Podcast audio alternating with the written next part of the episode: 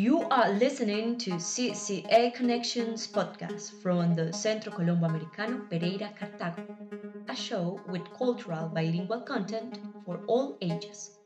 With me, your host, Roxana Giraldo Vallejo.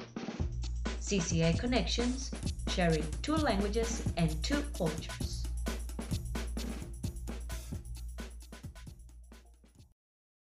This podcast is sponsored by the U.S. Embassy and the State Department.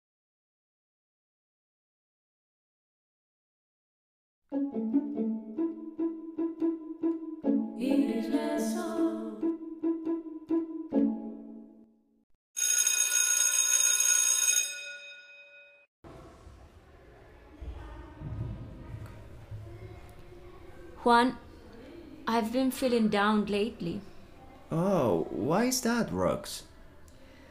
I've been thinking about the planet, the environment, and the future that next generations will face. Aren't you a bit worried about that? Indeed. Very recently, I heard about what's going on in fast fashion and the vast amounts of clothes that are disposed all over the world. And that's without mentioning other problems, such as melting of the poles or plastic patches in the ocean. Yes, I wonder what our students think about this situation. Have you ever taught a lesson about the environment?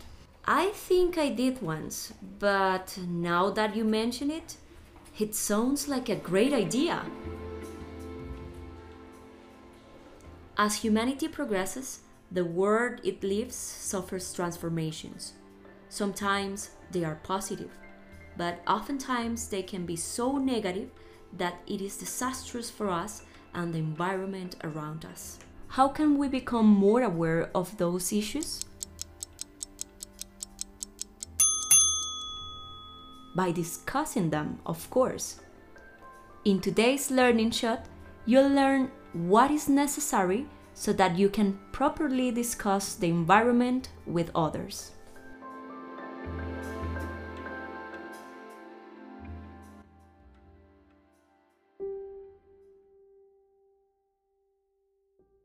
First things first.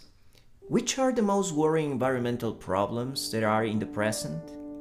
According to Earth.org, among these issues we find global warming from fossil fuels, food waste, biodiversity loss, plastic pollution, deforestation, air pollution, and even bad governance. It is important for you to explore reliable sources offering you updated information on environmental problems taking place all over the world. You should become acquainted with relevant words related to industrial processes, economic concepts, descriptions of habitats, vocabulary connected to flora and fauna, etc. Once you have this language repertoire at hand, you can start reflecting about how you see or feel these issues. Ask yourself, what do I think about this problem? Or how is this affecting me, my community, or country? This will help you analyze more critically the reality of the environmental issue and its relevance to you.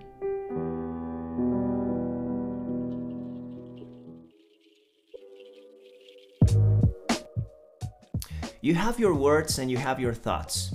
Great. It's time to share with others. Bring this topic next time you meet your friends or classmates. Ask probing questions about what they feel or believe is going on environmentally and share with them your personal takes on the matter. You'll see how interesting the conversation can turn. As you see, learning English is not only about basic communication, but also about thinking and reflecting about deeply relevant issues in the world. The environment needs us, and discussing its issues contributes a lot.